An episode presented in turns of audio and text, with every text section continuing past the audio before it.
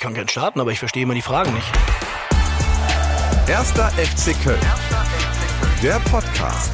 Das ist ja Ihr Job, ja? Dumme Fragen zu stellen, das machen Sie gut.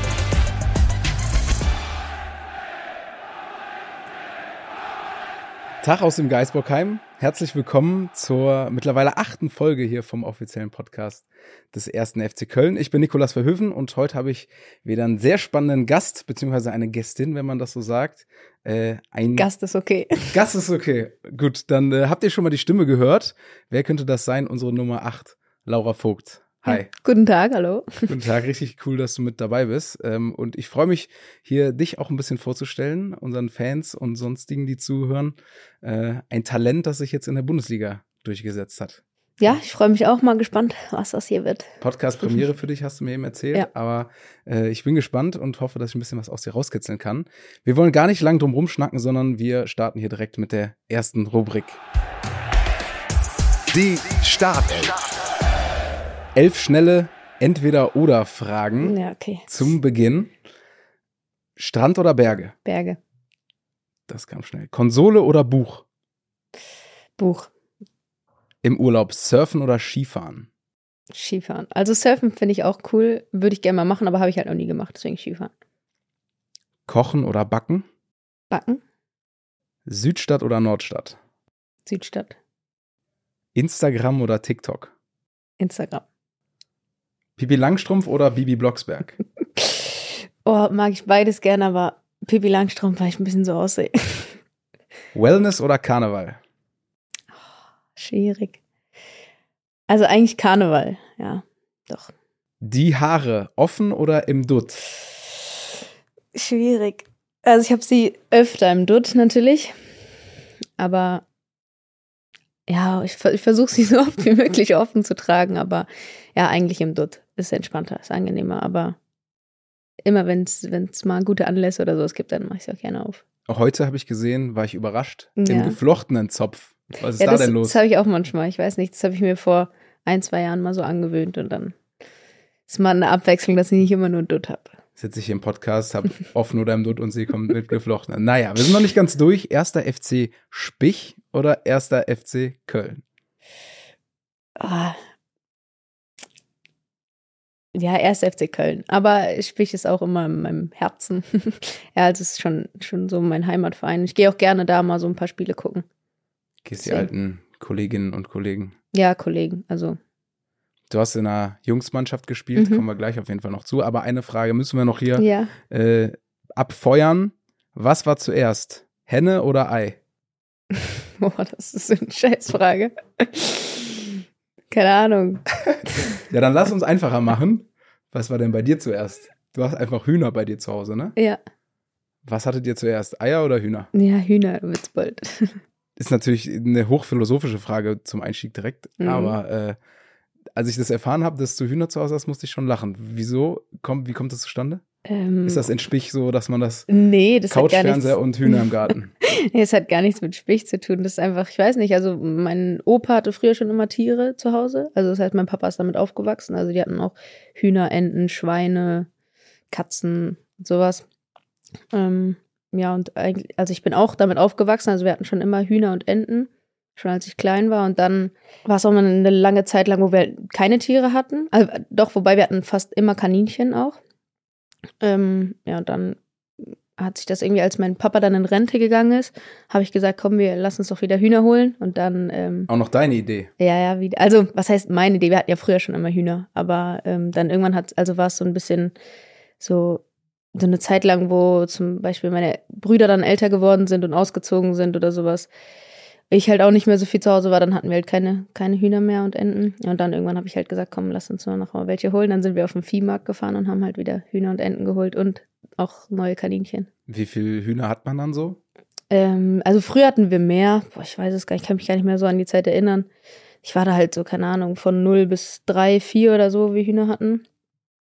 Da hatten wir, keine Ahnung, auch mal so 10 oder so. Und jetzt hatten wir, ähm, 2019 haben wir wieder welche geholt, da hatten wir dann fünf, jetzt sind es noch zwei. Und wir hatten auch vier Enten, jetzt sind es noch zwei. Und was macht die so aus? Also ich bin ein haustierfreier Haushalt äh, immer schon gewesen. So, ich stelle mir dann vor, eine Katze, die streichelt man ab und zu, ein Hund, äh, der bellt und freut sich, wenn du wieder da bist. Was macht jetzt ein Huhn aus? Warum hast du Bock, wieder Hühner ähm, zu haben? Ja, weiß ich nicht. Ich mag einfach Tiere generell. Also ich würd, hätte auch gern später so einen kleinen Hof mit so ein paar Tieren. Ähm, ja, ich weiß, da hat man halt ein bisschen was zu tun. Man kann halt, also man steht morgens auf, man muss sie halt erstmal rauslassen, füttern. Ich finde es ganz, also ich, irgendwie so ein bisschen beruhigend, wenn man draußen im Garten ist und da picken halt noch ein paar Hühner rum. und als die, als die Enten zum Beispiel noch klein waren, also die Hühner haben wir halt schon legereif sozusagen geholt, das heißt, die waren schon ein bisschen älter. Und die Enten haben wir ähm, als Babys halt einfach geholt. Und das war halt schon ganz niedlich, wenn da so kleine Küken sind und so. Und dann sieht man die halt so ein bisschen aufwachsen, wie die älter werden, dass sie ein bisschen zutraulicher werden, dann wieder weniger. Und ähm, ja, ich weiß nicht, also von Hühnern hat man halt auch ein paar Eier. Kann man halt jeden Morgen Eier essen. Und ja, die Enten, davon haben wir halt auch zwei geschlachtet und gegessen. Bio-Haushalt Vogt. Mega interessant. du hast schon gesagt, du kannst dir das später auch vorstellen. Ähm, ich glaube, du bist auch sehr naturverbunden, was man so von dir hört. Jetzt ist das ja in Köln nur so bedingt möglich. Äh, du hast schon gesagt, du bist in Spich aufgewachsen, ja. also ein Stadtteil von Troisdorf. Hm, ist das so dein Ziel, so im Speckgürtel von, von Köln zu bleiben und eher im Grün oder heißt es dann nee. irgendwann auch voll rein in die City? Nee, ähm, also irgendwann will ich eher Richtung Süden Deutschland, also Bayern oder sowas. Schwarzwald oder Bayern oder vielleicht auch Österreich. Also halt irgendwo mehr Richtung Berge. Ach, wegen den Bergen, ne? Kommen wir ja. später auch noch zu. Du kletterst, äh, wanderst enorm viel. Ja. Ähm, und wie geht das mit der Fußballerin Laura Vogt einher? Heißt das, dass wir dich irgendwann dann in einem anderen Trikot sehen oder wird die Karriereende beim FC, das Karriereende beim FC eingeläutet und dann geht's in die Berge? Das, das ähm, habe ich gar nicht geplant. Also ich lasse alles auf mich zukommen. Also wenn es mich früher irgendwo anders hinzieht, dann zieht es mich dahin. Wenn nicht, dann nicht. Also ich habe da gar nichts geplant. Das ist, ich lasse alles so auf mich zukommen, wie es kommt. Nur mein Ziel ist halt irgendwann das ab, also ganz unabhängig vom Fußball, auch wenn es dann erst mit 35 ist, keine Ahnung, 40, halt in Richtung Berge zu ziehen. Würdest du dich denn als kölsches Mädchen bezeichnen? Ja, doch schon trotzdem. Also ich meine, auch wenn man in Spich und nicht in Köln aufwächst, also Spich ist trotzdem, also da gibt es ganz viele Ältere, die Kölsch sprechen und so, wenn man zum Beispiel auf dem Sportplatz ist und die ganzen alten Spicher hört, die reden halt auch nicht Hochdeutsch miteinander, also die reden halt schon so Kölsch. Deswegen also schon, schon kölsches Mädchen. Also ähm, Karneval ist auch in Spich gefühlt genauso groß wie in, oder halt in Trostorf genauso groß wie in Köln.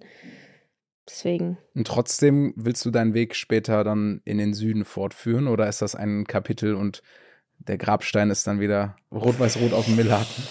Ähm, ja, habe ich jetzt auch noch nicht geplant. Nee, aber ich würde eher sagen, lieber Richtung Süden und dann zum Urlaub hierhin wiederkommen. Oder okay, so. spannend. Karneval ja. zum Beispiel.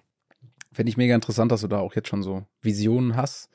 Ähm, lass uns mal ein bisschen chronologisch vorgehen. Ähm, du wurdest äh, von meinem lieben Kollegen Johnny Walsh als Multitalent bezeichnet. Oh Gott, was kommt jetzt? Das heißt, ähm, du gehst auch echt gar nicht so schlecht Schlittschuh fahren, ähm, wie gesagt, viel wandern.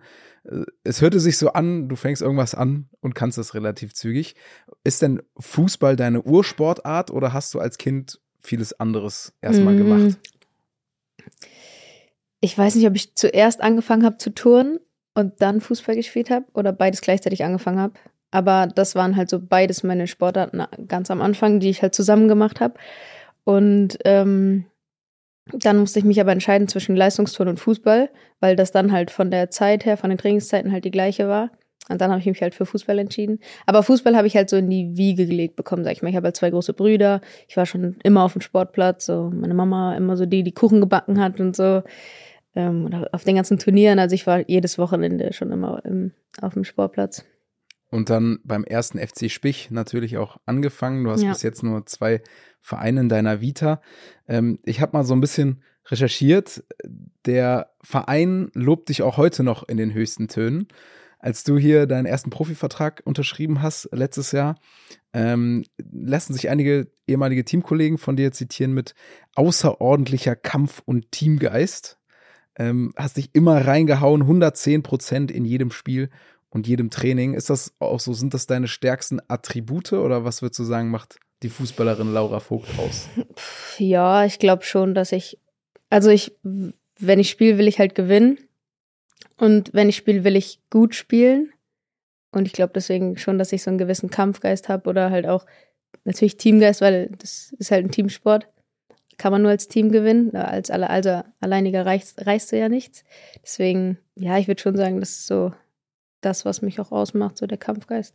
Bist du Teamplayerin oder könntest du dir auch vorstellen, mal Wimbledon zu gewinnen als Einzelkämpfer? Nee, also ich spiele ganz gern Tennis. Also ich habe es erst spät mal so das erste Mal gemacht, aber es macht mir Spaß, aber es wäre jetzt nicht so, dass ich, keine Ahnung, ja, Wimbledon gewinnen wollen würde. Ich weiß nicht, irgendwie, ich kenne das halt gar nicht. Ja, okay, doch. Und beim Turnen so ein bisschen. Aber das ist schon ewig her. Deswegen, also ich, sonst kenne ich ja nur den Fußball und äh, dass man als Team gewinnt. Deswegen schwierig, kann ich mich irgendwie schwer hineinversetzen. So. Also, wenn man das so hört, ähm, aus der Homepage, dann, dann hörte sich das schon so an. Ähm, du bist auch eine sehr bissige Spielerin, würde ich sagen. Also du scheust keinen Zweikampf. Eine kleine Statistik aus deinen ersten fünf Spielen. Drei gelbe Karten. ja. Wusste gar nicht, dass du auf dem Platz dann so anders sein kannst. Ja, ich weiß nicht. Manche Sachen sind vielleicht auch einfach blöd gelaufen und ich habe ein bisschen unschlau reagiert oder unschlau gehandelt.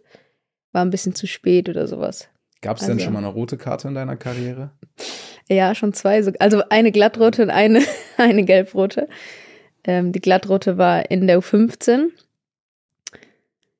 Es war anscheinend eine Tätigkeit, aber das, also was heißt, es stimmt nicht? Ja, es stimmt nicht, weil das war, ja, es gibt, es gibt so zwei Seiten eigentlich. Also ich, es war ein Zweikampf, also zwei Spieler, eine war vor mir und eine war hinter mir und wir sind sozusagen zu dritt ins Kopfballduell gegangen.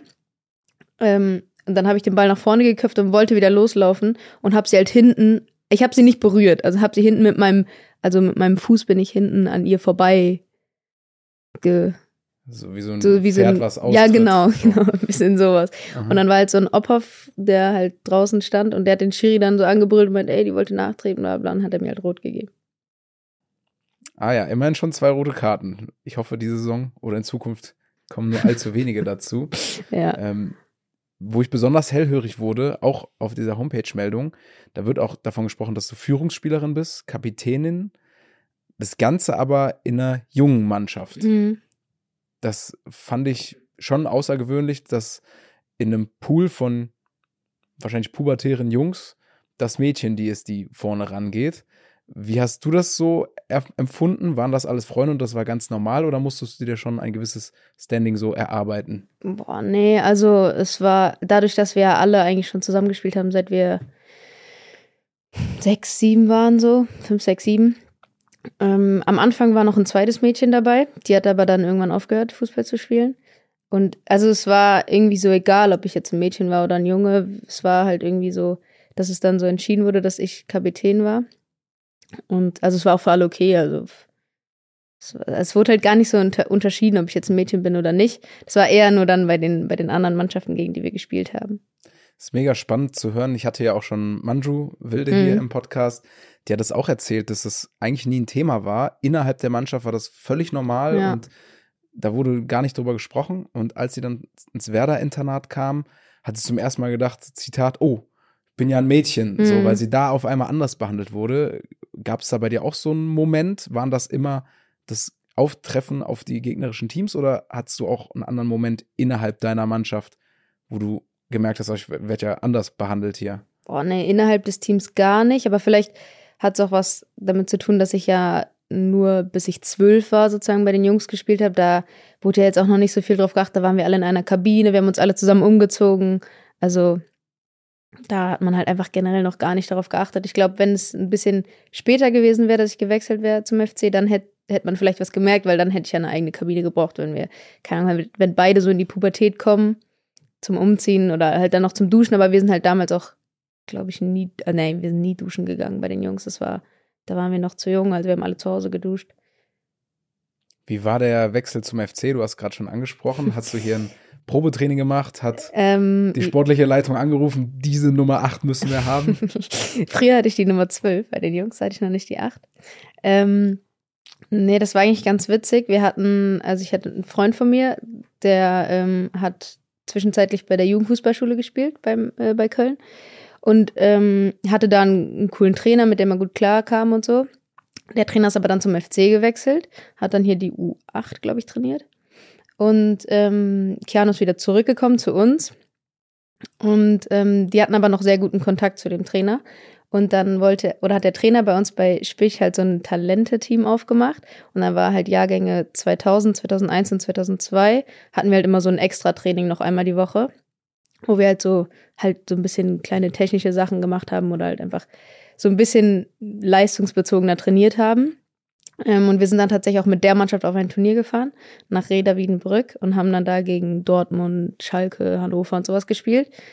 Ähm, sind sogar noch so in die Endrunde gekommen. Dann hat es nicht mehr so gereicht, aber, aber es war trotzdem also mega cool. Es war einfach so eine Erfahrung, die ich nachher mit den Mädchen oft gemacht habe, halt bei Mädchenteams, aber dann halt mit Jungs bei, also haben halt viele Jungs Nachwuchsleistungszentren und sowas ge, gesehen oder gegen die gespielt. Das war schon cool.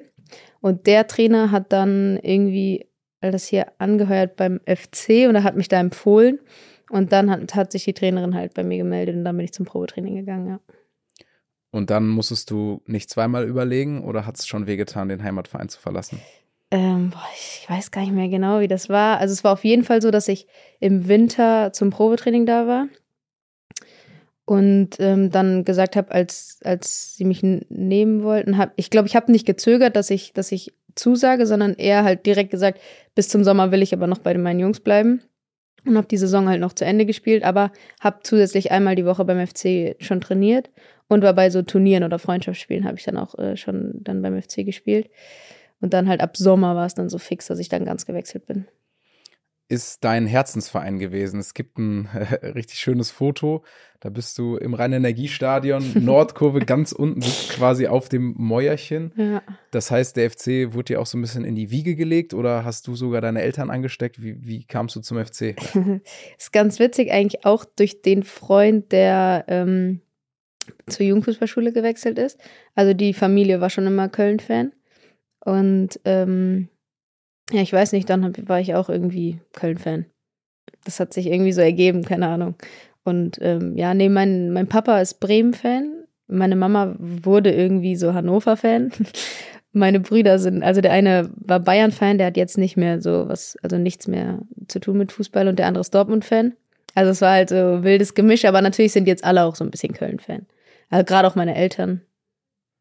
Das heißt, du warst Pionierin und hast ganz früh den Geisbock für dich entdeckt. Ja. War das dann auch schon was Besonderes, zum FC zu wechseln oder fühlte sich das so ein bisschen einfach an wie ein neuer Club? nee, war auf jeden Fall was Besonderes. Ich habe auch, ähm, es gibt so ein, so ein Video von der U11, mit äh, denen ich dann auch nachher zusammengespielt habe. Die haben so ein, so ein, so ein Song gedreht oder halt, also so ein Video gedreht und so einen Song gemacht und der, den gibt's auf YouTube. Und da geht's halt so um die Frauenmannschaft oder halt, ja, die Frauenmannschaft vom FC. Aber die Kleinen halt, und das habe ich mir früher mal angeschaut und habe halt gesagt, da will ich auch mal spielen. Und halt so, keine Ahnung, ein Jahr später oder so habe ich dann halt da gespielt. Es war halt ganz cool. Also es war schon, schon was Besonderes für mich auf jeden Fall. Ist es denn, dass du auch hier jeden Morgen zum Geisbockheim kommst, fährst durch den Grüngürtel und denkst, wow, was ein Privileg? Oder ist das schon ehrlich gesagt auch ein bisschen so Teil der Arbeit und man muss sich das immer wieder ins Gedächtnis rufen, wie besonders das eigentlich ist, dass du hier spielst. Ähm, ja, so Teil der Arbeit würde ich jetzt nicht sagen, aber es ist schon so teils, teils. Also manchmal ist es für mich normal, aber ich glaube, das liegt einfach daran, weil es schon so lange ist jetzt. Also es ist ja schon gefühlt die Hälfte meines Lebens.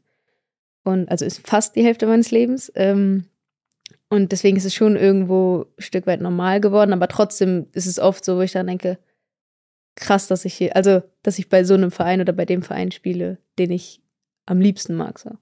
Zumal das ja jetzt auch noch nicht immer absehbar war, dass man als Frauenprofi Vollzeitprofi auch ist. Also es gab ja, ja auch Zeiten, da hattet ihr noch ähm, zwei Jobs. Das ist ja jetzt zum Glück ein bisschen anders. Ähm, dein Weg in die Bundesliga ist ja sowieso nicht so komplett geradeaus verlaufen. Ähm, du bist hier von der U13 bis zur U20, alles durchgelaufen nach Maß und hast dann auch so ein bisschen Profiluft geschnuppert. hast dir aber in der Corona-Saison, sprich vor zwei, drei Jahren, das Kreuzband Mhm. gerissen und musstest dann auch erstmal wieder in die U20 runter, dich so ähm, durchbeißen. Der Moment der Verletzung damals, kann sich da noch dran erinnern, wie das so war? Wie bist du damit umgegangen? Ja, kann ich mich schon noch erinnern. Ähm, also ich, ich denke da echt irgendwie oft drüber nach. Also vielleicht nicht an die direkte Zeit danach, aber direkt an den Moment, als das passiert ist. Ich weiß nicht, es war so, so ganz unglücklich, weil in der Zeit, wo ich mich verletzt habe, durfte ich bei beiden Mannschaften nicht mehr spielen. Weil, also was heißt durfte ich? Bei der ersten, ähm, da ging die Saison ja weiter und da hatte ich dann zwei oder drei Einsätze halt in der zweiten Liga. Und die U20 hat eigentlich gar nicht mehr gespielt und hat aber dann trotzdem so Aufstiegsspiele gespielt. Und für diese Aufstiegsspiele war ich dann gesperrt, weil ich halt in der zweiten Liga gespielt habe. Sollte aber dann halt runter in die U20 und dann mittrainieren. Das heißt, es gab für mich bis zum Ende der Saison keine Spielpraxis mehr, sondern nur noch Training. Und in der Phase habe ich mich halt verletzt. Und das war halt irgendwie so doppelt ärgerlich. Ähm, und klar, so, also in, dem, so in den paar Tagen danach habe hab ich mir ganz viele Gedanken darüber gemacht, so wieso ist das jetzt passiert? Also habe ich irgendwas falsch gemacht, habe ich irgendwas anders gemacht als sonst, weil es ja jetzt nicht mit einem, also es war nicht mit einem krassen Gegner, einer krassen Gegnereinwirkung. Mir ist jetzt keiner in mein Knie gesprungen, sondern es war halt eher so ein Richtungswechsel. Es war schon irgendwie in einem Zweikampf, aber es war kein direkter Körperkontakt aneinander, sondern eher halt einfach in einem Richtungswechsel und dann hat es halt geknackt und dann Mhm, fies, glaube ich, kann jeder Fußballer, jeder Fußballerin sich reinversetzen, was das bedeutet, weil auch gerade so schwere Verletzungen ja häufig in den banalsten Situationen Mhm. passieren. Und in dem Moment, was läuft da für einen Film ab? Hast du irgendwie, sind das Ängste oder ist das einfach erstmal nur Schmerz und Adrenalin? Ja, also in dem Moment direkt ähm, habe ich so gar nichts anderes mehr wahrgenommen. Ich wusste auch so kurz davor gar, also äh, kurz danach gar nicht mehr, was davor passiert ist. So, ich habe irgendwie nur geschrien und dann lag ich halt am Boden und ich habe es kurz gar nicht mehr gecheckt, einfach alles. Ähm, und dann halt danach, also ich konnte halt auch gar nicht auftreten, konnte mein Knie auch gar nicht bewegen. Ähm, ich bin immer direkt nach so Sachen, dass ich nicht an das Schlimmste denke, sondern immer denke, nee, das kann gar nicht sein, das ist jetzt nicht so, also das, ist, geht schon in der Woche wieder oder da, da ist gar nichts Schlimmes jetzt dran. Und so war ich halt auch in dem Moment so, ähm, weil dann hat meine Physiotherapeutin so den Kreuzbandtest gemacht und ich habe direkt gesagt, nein, nein, das ist, also es ist es nicht und so. Ich weiß, also ich bin dann immer direkt so, dass so, ich habe so eine so einen Schalter, der sagt dann immer, nein, nein, das kann nicht sein, das ist so nicht. So Naivität als Schutzmechanismus quasi. Okay, und dann kam ja dann doch irgendwann die Diagnose. Ja. Und bist du dann direkt, okay, äh, positives Denken, reinarbeiten, ich komme wieder? Oder ist das schon Mm. erstmal ein Tal, durch das man geht? Teils, teils. Also auch noch vor der Diagnose, also dann die Nacht vor allem, ähm, war schon so, wo ich mir dann halt mehr Gedanken darüber gemacht habe, wenn es so ist, also wenn es jetzt wirklich das ist, wenn es das und noch mehr ist und so, dann habe ich mir halt schon, schon Gedanken gemacht, was dann ist oder wie das ist, wie es dann weitergeht. Ähm, als dann die Diagnose kam, war, glaube ich, meine Mama ähm, fast noch trauriger als ich. Also die hat auch ähm, so, als wir dann im Auto waren, als wir die ähm, fixe Diagnose hatten, so ein, zwei Tränchen verdrückt und sowas. Und ich bin dann immer so, ich, also ich kann, was heißt, ich kann sowas nicht, aber so ich vor anderen vor allem, ich bin immer so, ja, es ist jetzt so, es, also das ist jetzt so und dann machen wir halt so da weiter, wo wir jetzt sind oder wo ich halt jetzt bin. Ähm, aber klar, wenn ich dann so alleine bin, habe ich schon ein paar Gedanken gehabt, so kriege ich das alles so hin, wird es wieder gut und sowas. Ist das denn diese Verletzung der größte Rückschlag so in deinem Leben bisher gewesen? Oder gab es da noch viel tiefere vielleicht sogar? Nee, würde ich schon sagen, das war schon so ein, so ein Rückschlag. Aber ich muss im Nachhinein noch sagen, ich habe auch richtig viel dadurch gelernt. Also Was hast du gelernt? oh, ganz vieles. Also ganz viel mental und auch einfach so vom, vom Körper selber her, also wie man den Körper einschätzt. Dann zum Beispiel mit den Schmerzen umzugehen oder einzuschätzen, die, sind die Schmerzen jetzt okay? Sind die Schmerzen zu viel? Ist das richtig, was ich mache? Halt auch gerade so in der Reha nachher in der Zeit. Also es war schon, also da hat man schon viel mitgenommen. Hört man ja immer wieder nach Verletzungen. Und deswegen Comeback Stronger ist ja der klassische Instagram-Hashtag, Ja. aber da ist natürlich auch was dran, wenn man da so durch so ein Tal geht, lernt man aber oft natürlich auch seinen Körper kennen und aber auch mental, wie man, wie man mit sowas umgeht. Was hat dir in der Zeit so geholfen? Was war dein Ausgleich, wenn du dann wirklich ja auf eine Art an dein Bett oder zumindest an die Krücken gefesselt warst? Ähm, ich habe viel mit Freunden gemacht. Ich bin trotzdem viel spazieren gegangen. Das war irgendwie dann so meins, also auch wenn ich da natürlich nicht so schnell vorankam. Ähm, aber ich bin trotzdem gerne rausgegangen. Also das war ein bisschen blöd war, dass es halt extrem heiß war in der Zeit, wo ich es mir gerissen habe oder halt auch so direkt nach der OP. Und ähm, dann hat man halt immer so schnell angefangen zu schwitzen. Das war ein bisschen anstrengend. Nee, aber sonst, also ich habe wirklich viel mit Freunden gemacht, bin dann mal ein Eis essen gegangen oder habe halt eine kleine Runde durchs Dorf gemacht. Sowas halt. Fußball gucken war trotzdem drin oder hast Immer. du erstmal trotzdem? Immer, ja. Ich gucke sehr, sehr gerne Fußball. Also ich gucke eigentlich gefühlt alles, was halt gerade kommt, Champions League. Also, aber trotzdem sehr viel deutschen Fußball, also Frauen- und Männerfußball. Aber ich gucke gerne Fußball, ja. Was bist du so für eine Fußballguckerin? Kannst du es auch wirklich dich zurücklehnen und Fan sein? Oder geht's da schon in die taktische Analyse und du beobachtest das ganz genau? Was haben die für ein System? Bist du da tief, tief drin? Nee.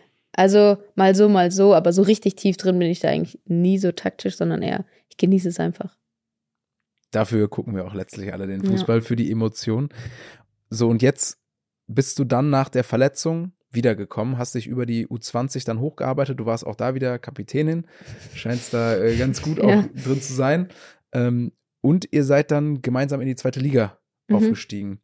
Ähm, dadurch kamst du dann wieder in die erste Mannschaft und bist dann letzte Saison auch in der Bundesliga debütiert. Was war das für ein Moment? Nochmal besonderer oder auch wieder nur der nächste Schritt? Nee, das war schon, schon, schon was Besonderes. Also ich habe ja schon lange eigentlich auf mein Bundesliga-Debüt gewartet, sage ich mal, oder halt drauf hingehofft, sozusagen, weil ich ja auch schon ähm, eine Saison, als wir in der ersten Liga waren, halt so bei der ersten mit im Kader eigentlich war.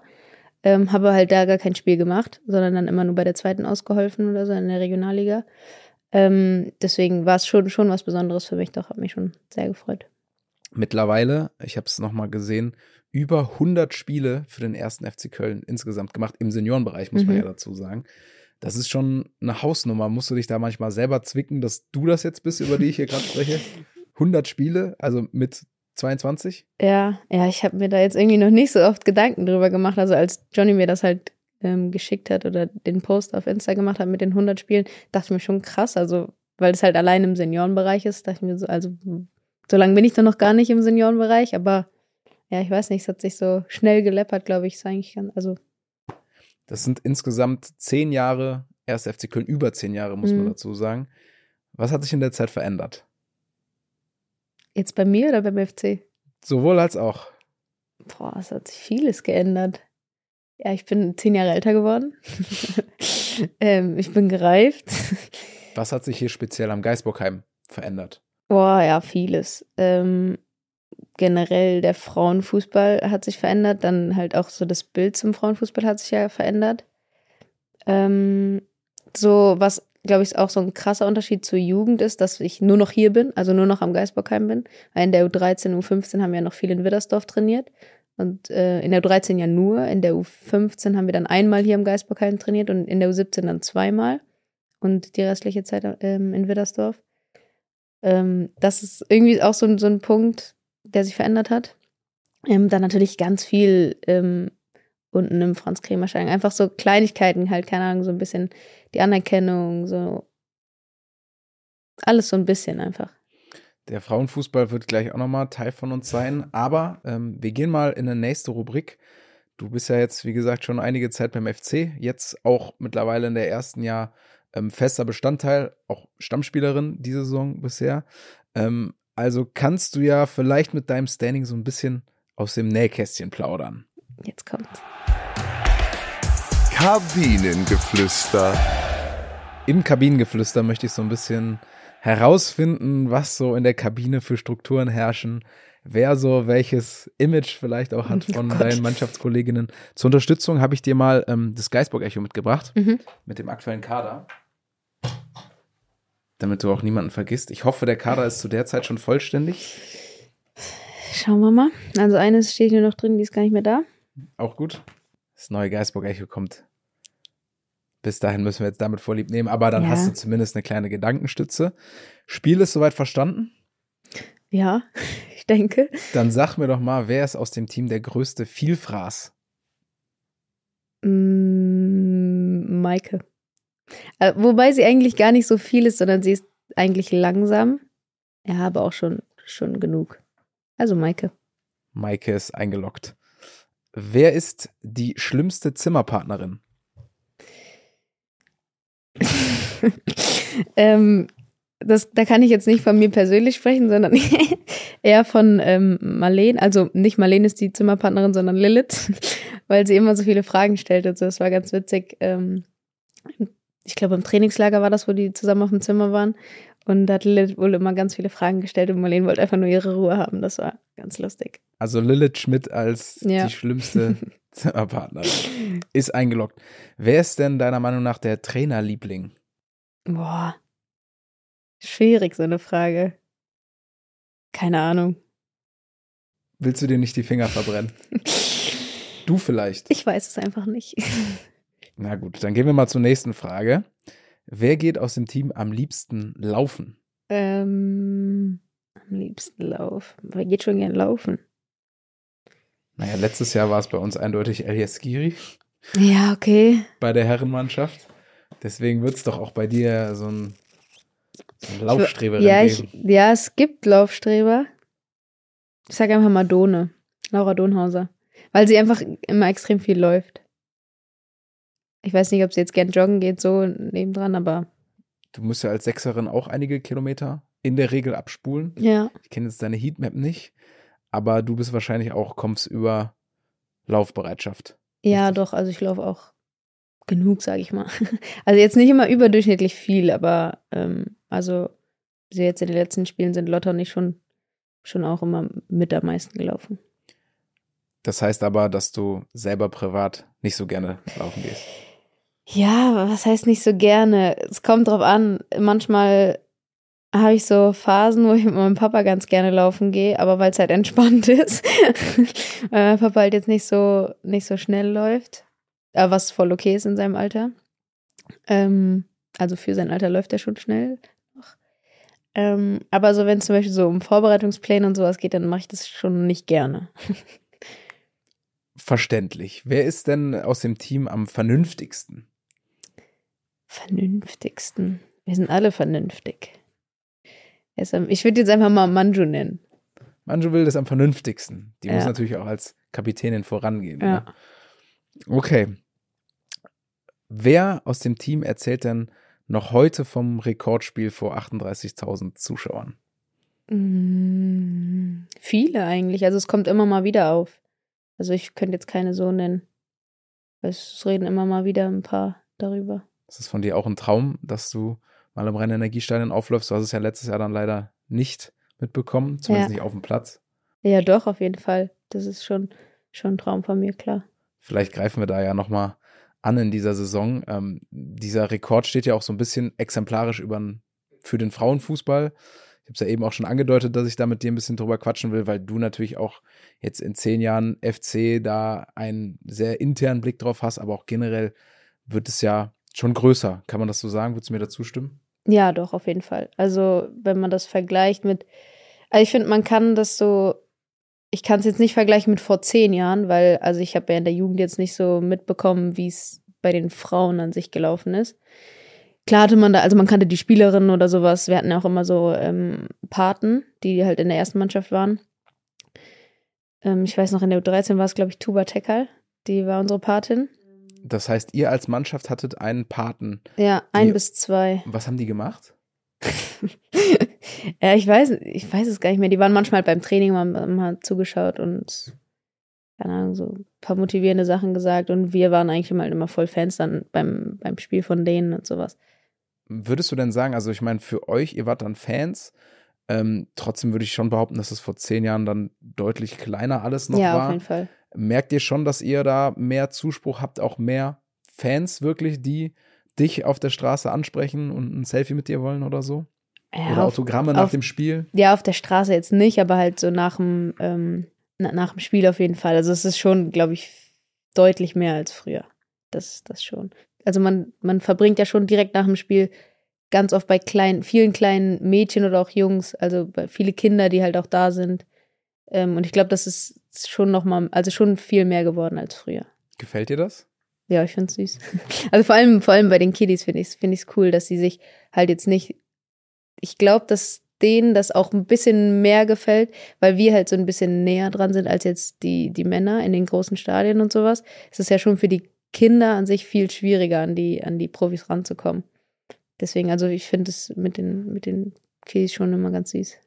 Würdest du dir dann wünschen, dass das weiter sich entwickelt, weil du hast es gerade schon angesprochen, hat natürlich vielleicht auch ein zweiseitiges Schwert, dass je mehr Professionalität, umso mehr Aufmerksamkeit, umso mehr Zuschauer, umso mehr Geld letztlich auch im ganzen System.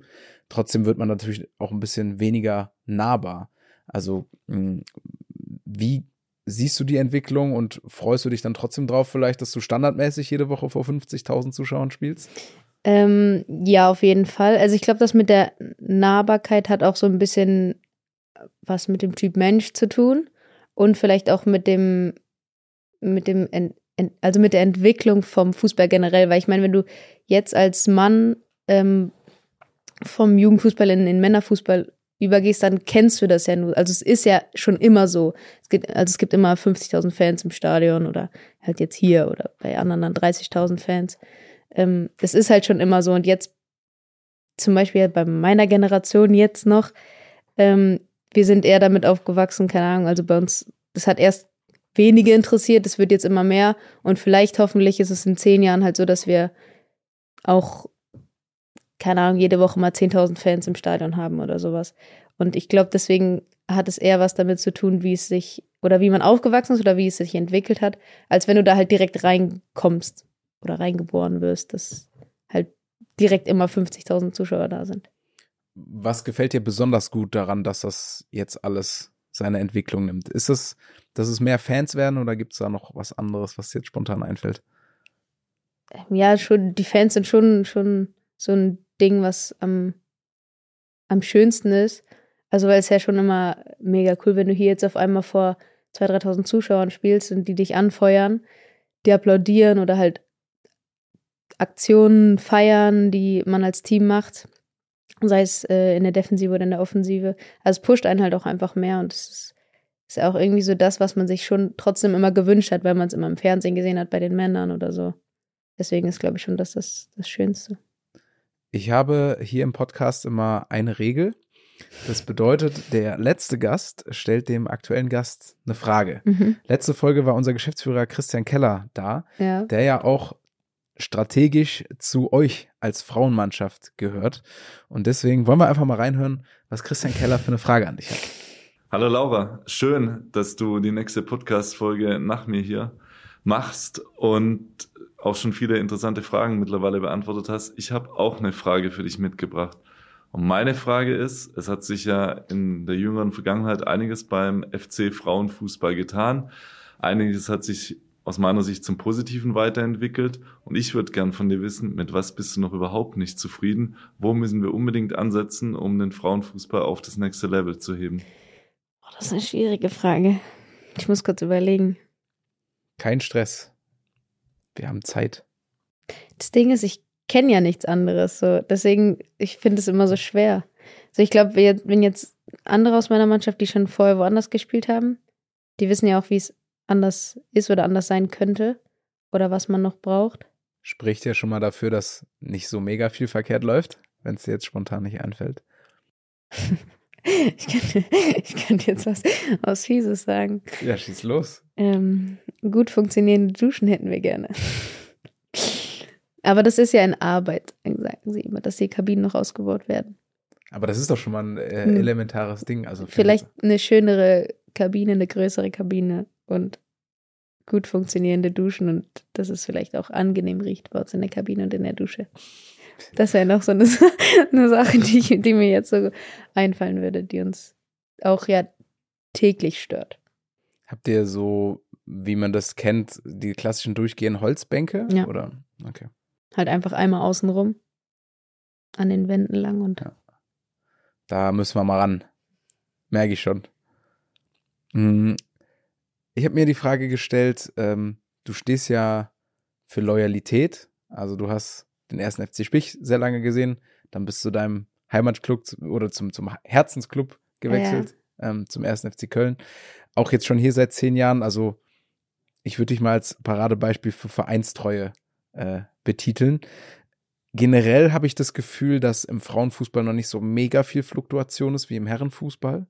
Widersprich mir, wenn du es anders siehst. Nee, stimmt, sehe ich auch so. Dass man da schon eher mal langfristiger denkt und ein Ja. paar Jahre bleibt. Wenn der Frauenfußball jetzt weiter professioneller wird, größer wird, glaubst du, dass da Vereinswechsel auch attraktiver und dementsprechend öfter werden in Zukunft?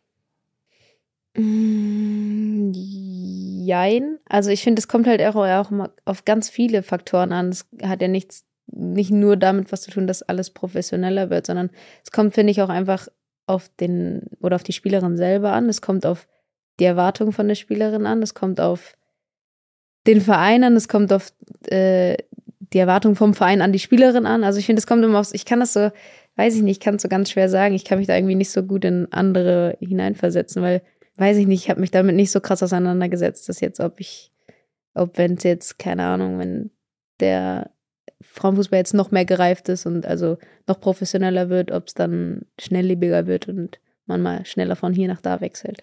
Dann lass uns doch mal über dich jetzt im Konkreten sprechen, dann kannst du vielleicht einfacher von über dich sprechen. Ähm, ich weiß, du gibst so Emotionen vielleicht nicht so gern zu, aber ähm, durch mehr Aufmerksamkeit kommt natürlich auch ein bisschen mehr Druck von außen. Ähm, das könnte ich mir jetzt auch vorstellen, dass das in den Jahren dazu kommt. Spürst du schon mehr Druck mit der Zeit oder sagst du, ich bin immer noch wie die Fußballerin vom 1. FC Spich damals und ich liebe das Spiel? Mm, Nee, das würde ich so jetzt nicht sagen. Also ja, klar, bin ich ein bisschen, aber man, man hat, also man spürt schon mehr Druck auf jeden Fall. Aber ich finde so einen gewissen Druck, also ich habe das eigentlich ganz gern, wenn man einen gewissen Druck spürt. Also eine gewisse Anspannung hat und sich so ein bisschen der Situation halt ein bisschen stellen muss, finde find ich eigentlich ganz cool. Natürlich darf es nicht zu viel sein, weil wenn man sich zu viel dann unter, also auch selber zu viel unter Druck setzt, dann kann natürlich auch vieles schief gehen, aber so einen, so einen gesunden Druck finde ich ganz, ganz gut, der gehört auch dazu. Hast du schon mal ungesunden Druck gespürt? Oder den dir selber gemacht sogar? Ähm, bestimmt. Mir fällt jetzt direkt keine Situation ein, aber ja, zum Beispiel bei meinem Bundesliga-Debüt, glaube ich, hatte ich so ein bisschen, habe ich, weiß ich nicht, ob ich mir den auch selber so gemacht habe. Wahrscheinlich ja. Ähm, so, ein, so ein bisschen ungesunden Druck. Aber nur bei dem, ähm, wo ich reingekommen bin, also in Bayern. Ich hatte dann noch das Startelfdebüt in Wolfsburg. Da habe ich mir, also da hatte ich irgendwie nicht so viel, also habe ich mir auch nicht so viel Druck gemacht. Da habe ich mich eher so gefreut. Also, also natürlich habe ich mich in Bayern auch gefreut, aber da habe ich mir trotzdem mehr Druck gemacht als gegen Wolfsburg. Das ist ja irgendwie das Spannende im Fußball, dass ganz viel halt im Kopf passiert. Ist es denn dir schon mal widerfahren, dass du im fußballerischen Kontext Angst empfunden hast? Boah, weiß ich nicht, glaube ich nicht. Respekt auf jeden Fall, der gehört ja immer dazu. Also auch gerade gegenüber den Gegnern oder gegenüber dem Spiel selber. Aber Angst, glaube ich, in Bezug aufs Fußballerische, glaube ich nicht. Okay. Bist du auf dem Fußballplatz eine andere als privat? Wie meinst du das jetzt? Also. Naja, also wir haben eben schon drüber gesprochen, du bist bissig. Zwei rote Karten wegen, also eine wegen Tätlichkeit auf jeden Fall. Ähm, ist das schon so, so, so, so eine Art Schalter, der da umgeht, dass du sagst, also auch Davy Selke war bei mir im Podcast, der sagte, die meistgestellte Frage an ihn ist, ob er auf dem Platz wer anders ist. Und da sagt er schon so, ja, da bin ich im Modus, da bin ich irgendwie unter Adrenalin und, und tu halt alles für den Sieg. Und privat ist ein ganz ruhiger und könnte ich mir vorstellen, dass es bei dir auch so ist. Gibt es da eine Fußballer-Laura, die sich morgens irgendwie hochpeitschen muss und mit gewissen Ritualen auf dem Platz dann anders auftritt? Ja, ich, ja, ich bin schon so ein bisschen anders, aber es ist jetzt nicht so krass, dass ich so, weiß ich nicht, so krasse Rituale habe und mir dann sag, ab dem und dem Zeitpunkt bin ich voller Fokus. Also natürlich bin ich voller Fokus dann auf das Spiel, aber dass ich voll im Tunnel bin und über nichts anderes mehr denken, reden kann und mich nur noch auf das konzentriere, sondern es ist trotzdem so eine gewisse Lockerheit irgendwie immer noch bei mir dabei. Und dann, wenn angepfiffen ist, bin ich mit dem Kopf einfach nur im Spiel. Also dann denke ich an nichts anderes mehr. Dann ist es dann denke ich auch an Situationen im Spiel vor und nachher. Also, dass ich ja, dann bin ich halt wirklich auch nur so voll im Modus und denke auch zum Beispiel dann nicht darüber nach, wenn ich jetzt zum Beispiel jemanden kenne aus der anderen Mannschaft, dass, dass ich sie kenne oder dass, dass es eine Freundin von mir ist oder sowas. Also dann ist es halt eine Gegenspielerin von mir. Jetzt ist die Frage, ist der Dutt deine Fußballerfrisur oder trägst du auch den geflochtenen manchmal? Offene Haare wahrscheinlich nicht. Ähm, ja, also beim Fußball trage ich immer den Dutt. Ist das nicht auch so eine Art Fußballer-Ich bei dir, der dann sagt, okay, jetzt gehe ich in den Fußballmodus und trage den Dutt? Ja, da, ja, okay, das schon, weil ich den Dutt nur beim Fußball so mache, wie ich ihn halt beim Fußball mache. Ähm, also ich, wenn ich jetzt privaten Dutt mache, dann mache ich halt mit einem Haargummi mal kurz einen Dutt. Also es ist wie so ein, also halt so ganz locker und beim Fußball mache ich es halt immer extra mit Zopf, dann Dutt und dann drei Haargummis rum und damit es halt auch hält. Und das habe ich halt nur beim Fußball so extrem fest, den Dutt. Gibt es sonst irgendwelche Rituale, die du hast bei einem Spiel? Nee, eigentlich nicht. Also ich habe so ein bisschen zu Hause, das ist kein richtiges Ritual, aber wenn, wenn wir heimspielen, dann habe ich zu Hause immer so ein bisschen so meine Zeit, also meine so gefühlt eine Stunde, wo ich mich dann fertig mache und vorbereite. Und das ist so ein bisschen, also ich gehe immer duschen. Vom Spiel? Ja, also vom Heimspiel. Was macht das für einen Sinn? Weiß ich auch nicht.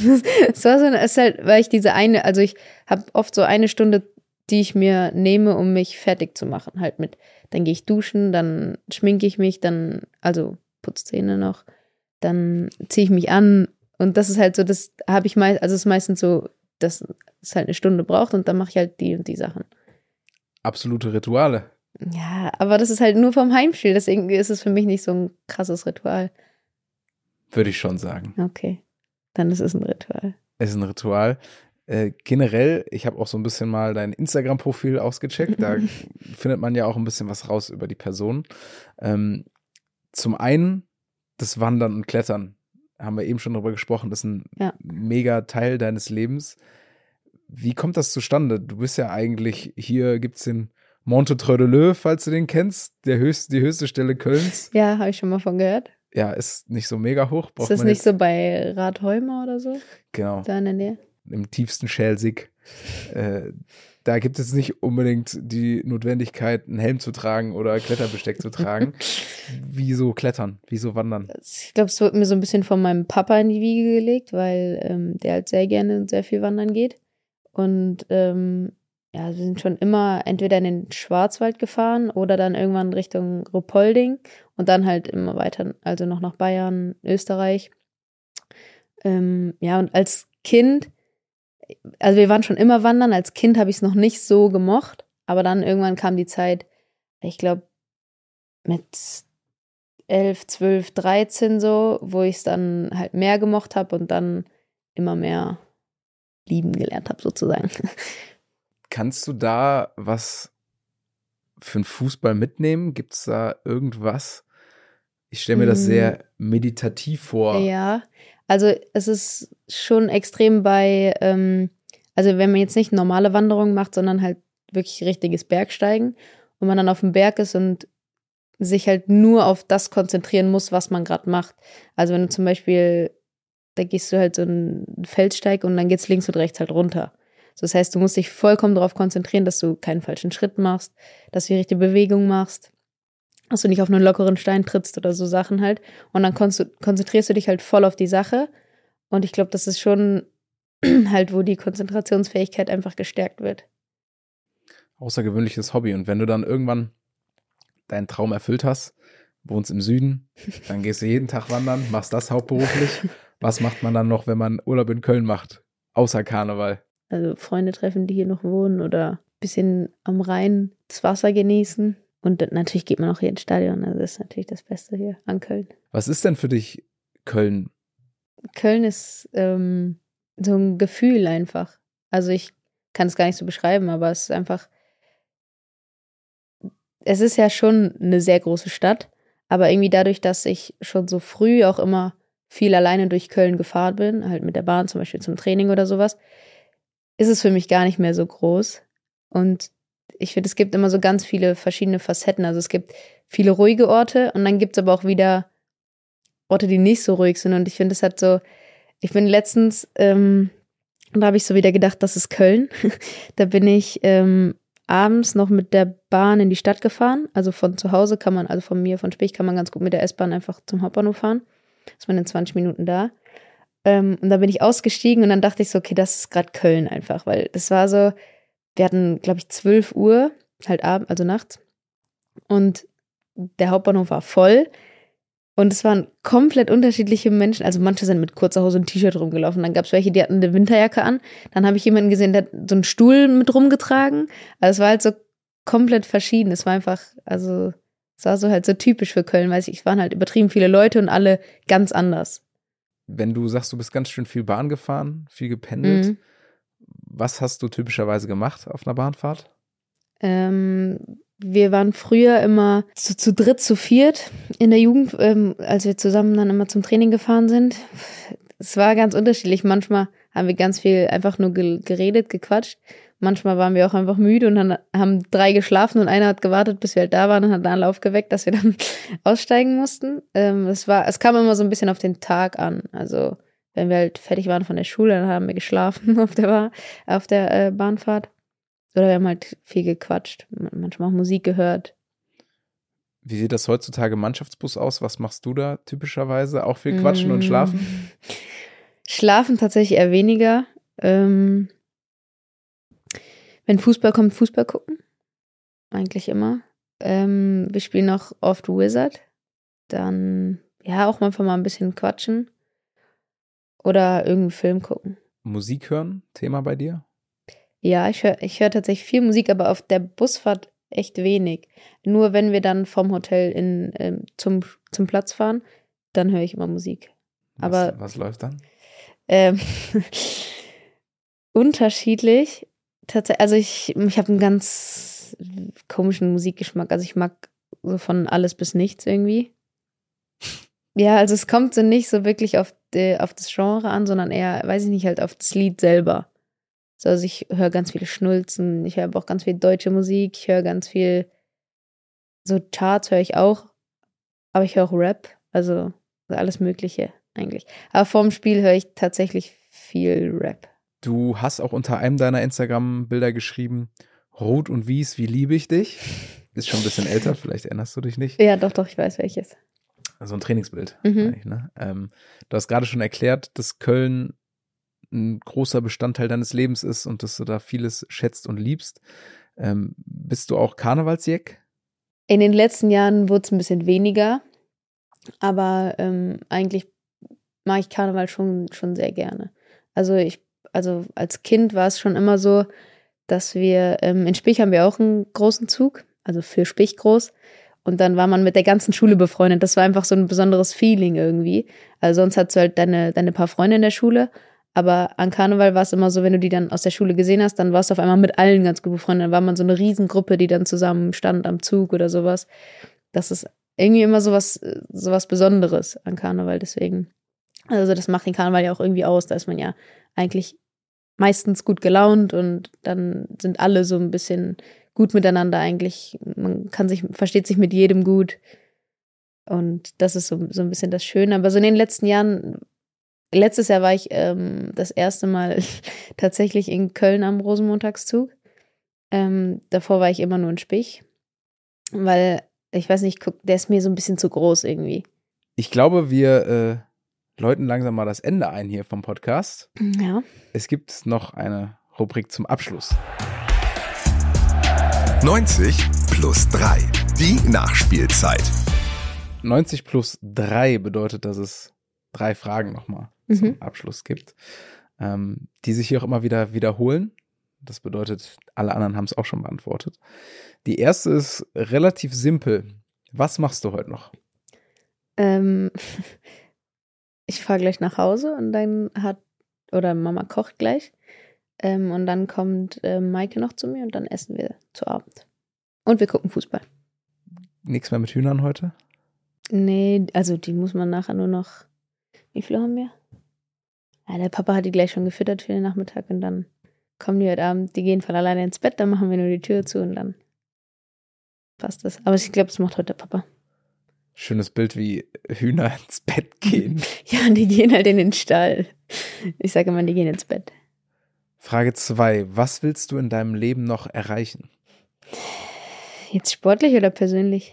Das darfst du gerne selber entscheiden. Also so ein Traum von mir ist es mal, den K2 zu besteigen. Also ich merke schon wirklich dieses Thema Berge, Klettern, das ist ein riesen, riesen Thema bei dir, ne? Ja, schon. Zum Abschluss, was ist für dich der erste FC Köln?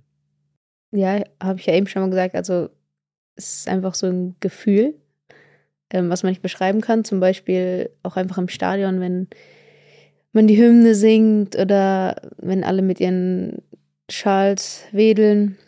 Ja, wenn die Hymne kommt, das ist, also der FC ist einfach ein Gefühl. Also es geht immer von den höchsten Hochs ins tiefste Tief. Also alle Gefühle sind dabei. Deswegen würde ich schon sagen, das Gefühl beschreibt schon am besten. Schöne Abschlussworte, Laura. Hat mir großen Spaß gemacht. Vielen Dank, dass Danke, du bei mir im mir Podcast auch. warst. Danke dir, Marit Jod. Danke.